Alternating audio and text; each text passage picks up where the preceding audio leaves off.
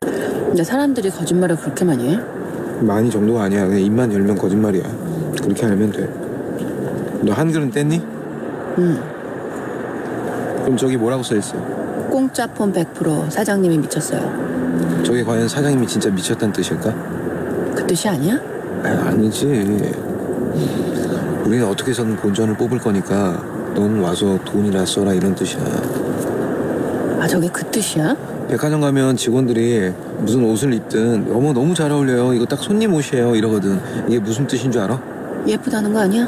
에이, 내가 이 정도 립 서비스 했으니까 어울리든 안 어울리든 인간적으로 하나 사라 이런 뜻이야. 그리고 이게 중요한데 여기선 사랑한다는 말이 굉장히 흔해. 근데 그 말에 절대 속으면 안 돼. 진짜 사랑한다는 말이 아니거든. 볼래?